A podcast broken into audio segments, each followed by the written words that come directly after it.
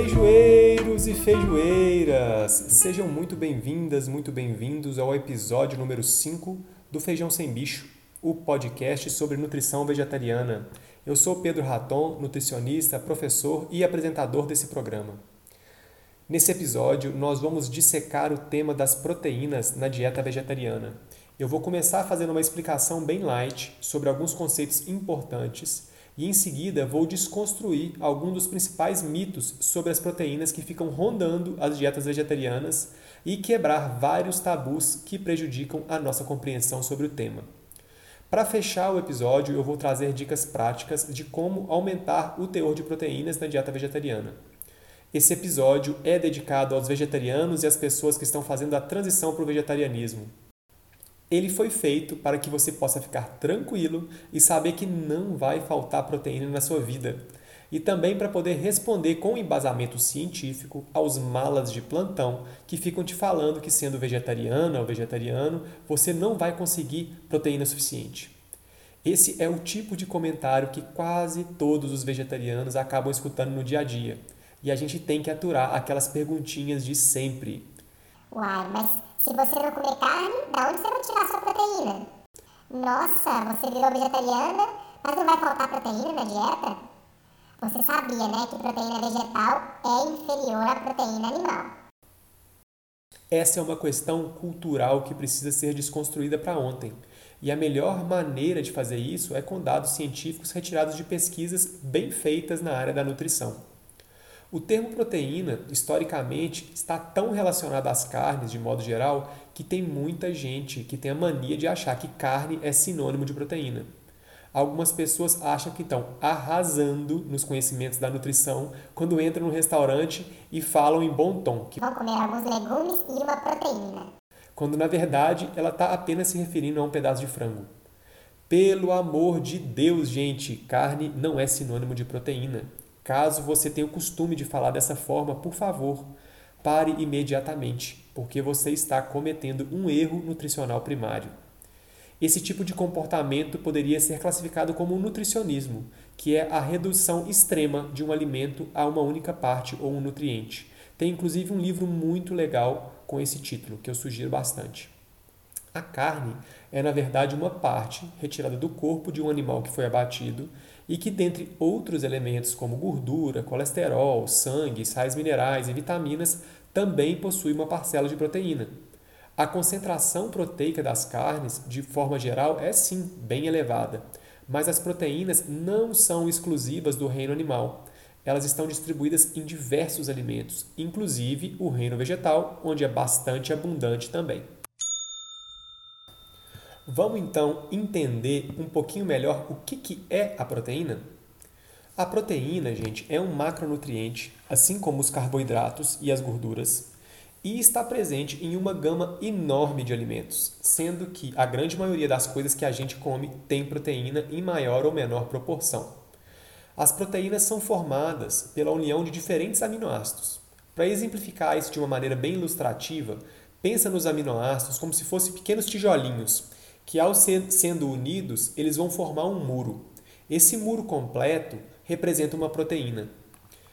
Existem 20 diferentes aminoácidos na natureza, sendo que 9 desses aminoácidos o nosso corpo ele não é capaz de produzir sozinho. Dessa forma, a gente precisa de obtê-los através da nossa alimentação. Esses aminoácidos são os chamados aminoácidos essenciais. Quando a gente come alimentos contendo proteína, e mais especificamente né, esses aminoácidos essenciais, o nosso corpo utiliza eles para construir seus próprios compostos proteicos. Eles são é, a matéria-prima para a formação das diferentes estruturas do nosso organismo. Desta forma, uma alimentação equilibrada deveria conter todos esses nove aminoácidos essenciais. E já dando aqui um spoiler da continuação da nossa conversa, uma alimentação vegetariana sem a inclusão de nenhum tipo de alimento do reino animal contempla todos esses nove aminoácidos. Uhul! Agora que você já sabe o que é uma proteína e como ela é formada, nós vamos juntos desconstruir os principais mitos da dieta vegetariana com relação à sua adequação proteica. Mito número 1. Um os vegetarianos não conseguem proteína suficiente em sua alimentação. Bom, gente, acho que um caminho legal para a gente desconstruir esse mito seria começar respondendo uma pergunta bem primária: Quanto de proteína a gente deveria ingerir diariamente? Quanto é suficiente para a manutenção da saúde humana? As recomendações internacionais de ingestão proteica para a população humana sugerem um consumo de proteína que vai de 10 a 35% do total de calorias ingeridas em um dia. Ou seja, se você consome em média 2.000 calorias em um dia, entre 200 e 700 calorias desse total deveria ser de proteína. Para responder se a população vegetariana consome proteína suficiente, eu selecionei alguns artigos científicos em que foram feitos estudos populacionais com um número elevado de participantes. Né? Eles escolheram tanto vegetarianos quanto onívoros né, para participar desse estudo e compararam o consumo de proteína em suas dietas. Caso você queira conferir esses artigos, as referências estão na descrição do episódio, beleza? Aqui eu vou resumir bastante. Como resultado, né, a ingestão de proteínas dos vegetarianos, incluindo os vegetarianos estritos, ou seja, aqueles que não consomem nada de origem animal, fica entre 12 e 13,8% do volume calórico total. Né? Já a ingestão proteica dos onívoros, né, aqueles que comem carne, ovo, laticínio, fica entre 14,8% e 17,6% do volume calórico total. Olhando para esses dados, que são bem confiáveis, a gente tira a conclusão de que, de modo geral, os vegetarianos eles consomem uma quantidade menor de proteínas em relação aos onívoros, porém consomem mais que o necessário para a manutenção da saúde. A população onívora, pessoal, muitas vezes tem um consumo proteico exagerado, atingindo valores bem acima da recomendação e isso também pode trazer alguns prejuízos para a saúde a longo prazo. Tá? Comer proteína um pouquinho a menos que os onívoros, né, estando acima daqueles 10%, não tem problema nenhum. É legal comentar que esses dados eles pegam uma média da população, é um geralzão né, da população vegetariana estudada. E é possível também aumentar bem mais esse aporte de proteínas em uma dieta vegetariana. Né? Isso pode ser feito de uma forma bem tranquila, né, bastando a gente planejar essa dieta. Para fechar esse assunto, pessoal, não existem evidências científicas da deficiência proteica em vegetarianos.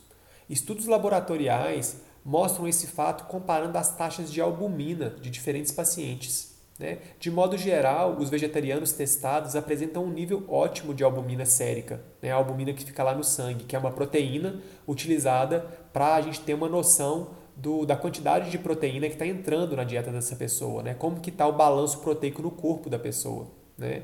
Eu deixei uma referência também ali nos comentários. Então, a combinação desses dados mostra claramente que não falta proteína na população vegetariana. Dito isso, nós quebramos o primeiro mito e vimos que, de modo geral, o aporte proteico dos vegetarianos ao redor do mundo é mais que suficiente.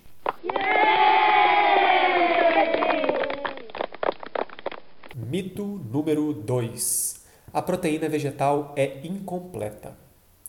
Esse mito traz a ideia de que faltariam aminoácidos essenciais na proteína vegetal. Que ela seria ele meio capenga, sabe? De alguma forma estão faltando partes importantes que não permitem com que ela seja completa. Esse mito é bastante simples né, de ser quebrado, porque quando a gente pega as tabelas nutricionais completas como as disponibilizadas pelo Ministério da Agricultura dos Estados Unidos, né, que tem todos os nutrientes ali, inclusive o perfil de aminoácidos, a gente pode observar o teor dos diferentes aminoácidos, inclusive esses essenciais, né, e uma diversidade enorme de alimentos. Quando observamos os alimentos do reino vegetal, a gente pode perceber que todos os nove aminoácidos essenciais, eles estão ali bonitinhos, olha só, e presentes em todos os alimentos do reino vegetal. Né? Não tem um só alimento do reino vegetal que tem algum aminoácido faltando, eles estão em todos. Tá? Então, é, isso é uma grande lenda e não é verdade. Tá? A gente já vai desbancando assim esse mito. O que acontece é que o balanço desses nove aminoácidos essenciais ele pode variar de alimento para alimento. E por isso é interessante ter uma alimentação equilibrada e bem diversificada. Né? Não ficar ali numa monodieta, comendo só um tipo de alimento. Né? Para a gente garantir que a gente está ingerindo, ingerindo níveis elevados de todos esses aminoácidos, né, a gente tem que ter uma, realmente uma dieta que seja variada, né, que tenha ali alimentos de grupos diferentes. Mas segura aí, né, que na parte final desse episódio eu vou te dar dicas bem legais de como fazer isso na prática. E temos mais um mito detonado. Mito número 3. A proteína vegetal é inferior em qualidade à proteína animal.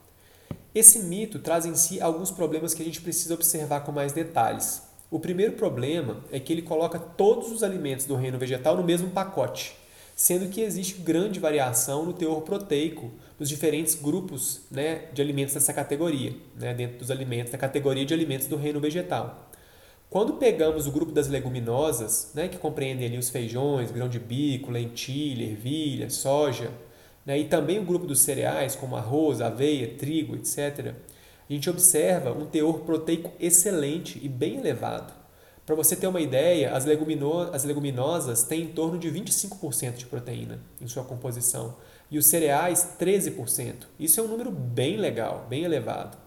Além disso, esses dois grupos são complementares com relação aos teores dos aminoácidos essenciais, ou seja, a união do arroz com o feijão é a combinação perfeita quando a gente está falando em teor proteico e perfil de aminoácidos.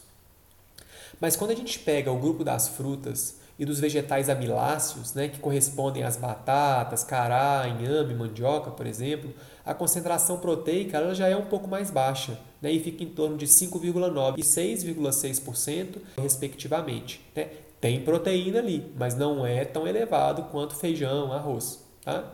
Ou seja, a qualidade da proteína vegetal depende da sua fonte e também da combinação que a gente faz ao longo do dia, podendo ser tão boa quanto ou melhor que a proteína animal. Outro problema que eu observo é que muitas vezes não se leva em consideração o alimento como um todo, né, para tirar conclusões sobre qual seria o melhor tipo de alimento para a saúde humana. Né? Por exemplo, uma carne de boi pode ter um teor proteico bem elevado e chegar dependendo até 50 a 51% de proteína. Mas além das proteínas, ela também apresenta um teor super elevado de gordura saturada, podendo chegar a 49%. Né? E isso pode trazer inúmeros prejuízos para a saúde. O consumo elevado de gordura saturada está muito associado a um aumento significativo nos riscos de doença cardiovascular, que, diga-se de passagem, né, são as doenças que mais matam na atualidade. E falando em saúde de um modo mais amplo, tem um outro estudo populacional super interessante que eu também coloquei aqui nas referências, que acompanhou por 16 anos 237 mil homens e 179 mil mulheres com idade entre 50 e 71 anos. Durante esse estudo, ocorreram um total de 77 mil mortes. Os pesquisadores descobriram que a substituição de apenas 3% da proteína animal ingerida por proteína vegetal estava associada à redução de 10% de todas as causas de mortes em homens e mulheres. Olha que fantástico. Ou seja, a gente precisa ampliar um pouco o nosso horizonte quando a gente está falando em uma alimentação e dar um zoom out ali, né? afastar. Né? Afastar daqueles nutrientes específicos, né? daquela visão muito fechada e começar a avaliar os alimentos de maneira mais integral. Esse tipo de informação, na maioria das vezes, é bem mais útil para determinar os impactos na saúde de um determinado alimento.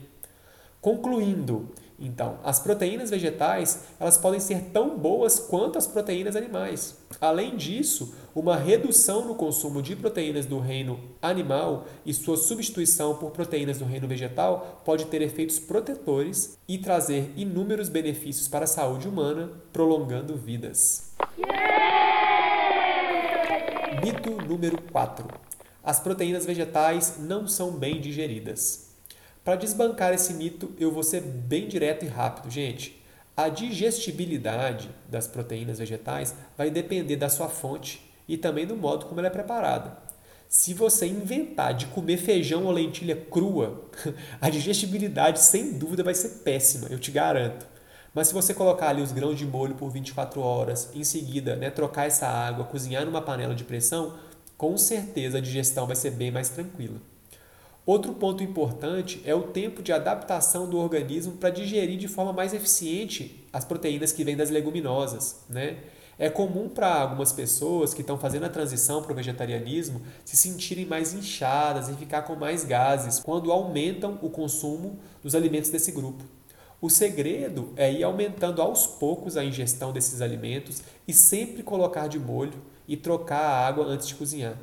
Nosso corpo ele vai se acostumando aos poucos a digerir as leguminosas e normalmente com o tempo fica super de boa. Para fechar esse bloco, né, eu gostaria de comentar que as proteínas vegetais elas podem ser bem digeridas sim, mas o modo de preparo é importante e em alguns casos um período de adaptação é necessário. Entrando agora na parte final desse episódio, eu vou te dar algumas dicas práticas bem legais de como equilibrar o seu consumo proteico com uma alimentação vegetariana, sem a necessidade de incluir nenhum tipo de alimento do reino animal, tá? A primeira dica é tentar incluir as leguminosas em duas refeições no seu dia.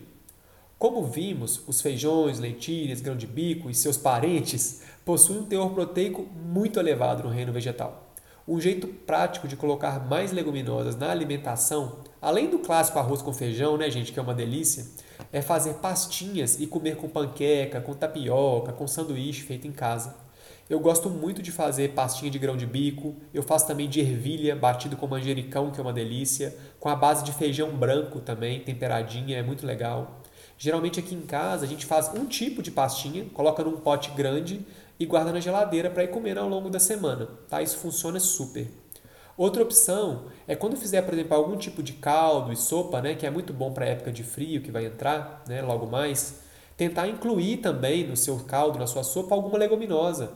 Joga uma ervilha ali dentro, né, cozinha uma lentilha junto, engrossa com um caldo de feijão ou coloca uns cubinhos de tofu ali, passa eles antes na frigideira para ficar aquela crocância, fica muito legal e aumenta bem o teor proteico dessa sopa.